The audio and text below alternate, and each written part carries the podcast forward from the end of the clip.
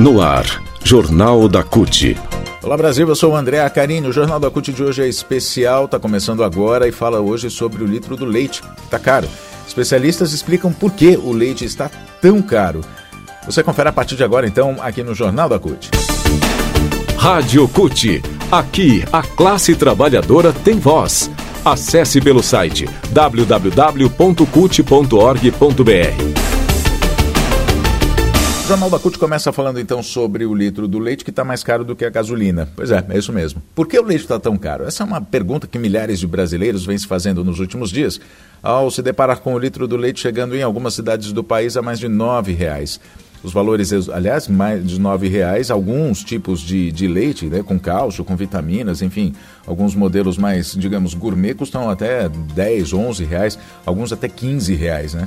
Os valores exorbitantes provocam indignação na população que compara o custo do litro do leite ao litro da gasolina, que está mais baixo do que o alimento. Para muitos, isso pode ser constatado nas redes sociais, através das postagens, os combustíveis se tornaram prioridade para o governo, que derrubou os preços na marra para tentar melhorar a popularidade e, quem sabe, subir uns pontos nas pesquisas de intenção de voto. Já a inflação dos alimentos, que pesa mais nos bolsos dos mais pobres, isso parece não ser preocupação para o governo no momento.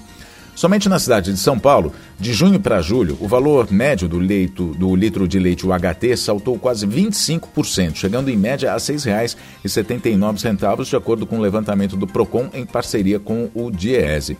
Já o litro da gasolina comum na cidade ficou em média em R$ 5,95. É uma diferença de 84 centavos, 14% entre os dois produtos. Nos últimos 12 meses, o preço do litro do leite em São Paulo subiu 72%.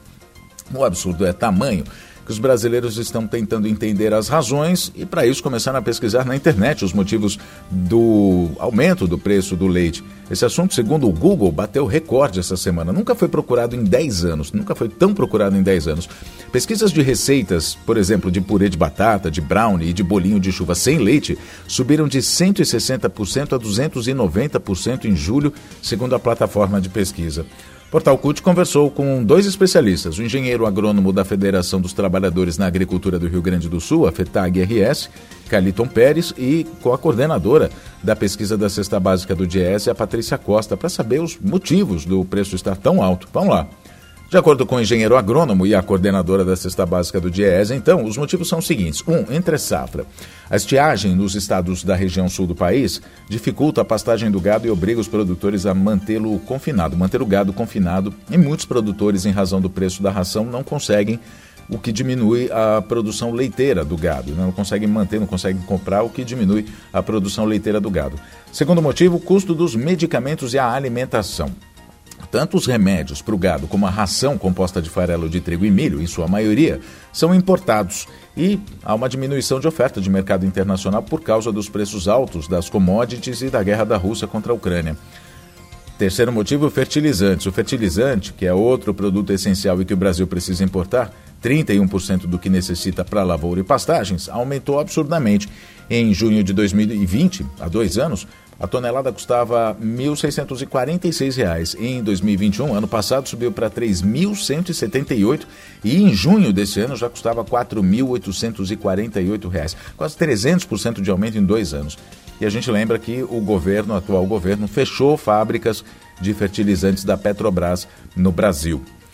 Quarto motivo, o preço dos combustíveis. A atividade pecuarista depende do óleo diesel. Hoje o produtor paga em média no Rio Grande do Sul R$ 7,20 pelo litro do diesel e há três anos era R$ 3,80. Lembrando mais uma vez, preço dos combustíveis, preço alto dos combustíveis não é a guerra culpada, a culpada pelos preços dos combustíveis é a política de preços de paridade e de importação eh, implantada lá no governo Temer em 2017, mantida pelo atual governo. Quinto motivo, demanda das empresas de laticínios. As indústrias compram o leite para produzir queijo, manteiga, também o leite integral. Com a menor oferta no campo, a disputa pelo produto acaba sendo acirrada na indústria e isso aumenta o valor do produto. Agora, o que não foi feito pelo, pelo governo para segurar o preço do leite, para manter o preço do leite num nível em que as pessoas possam comprar, né, possam se alimentar com leite?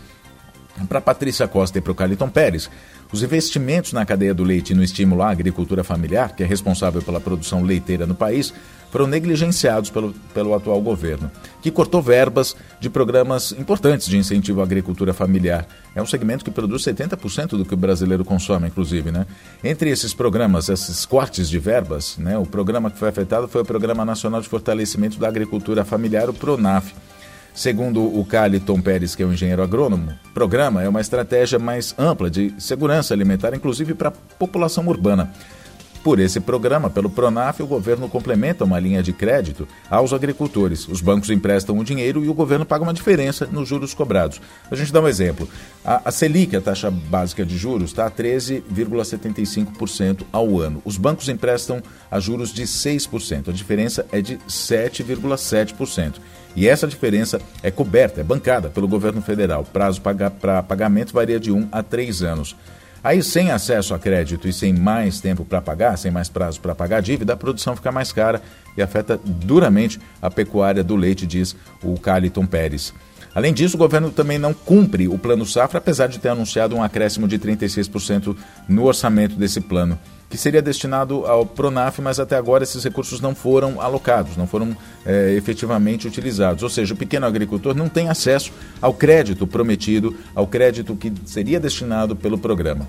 O Plano Safra é um programa do governo federal foi criado lá em 2003 e prevê o direcionamento de recursos públicos para financiar e assegurar as atividades de pequenos, médios e grandes produtores no país.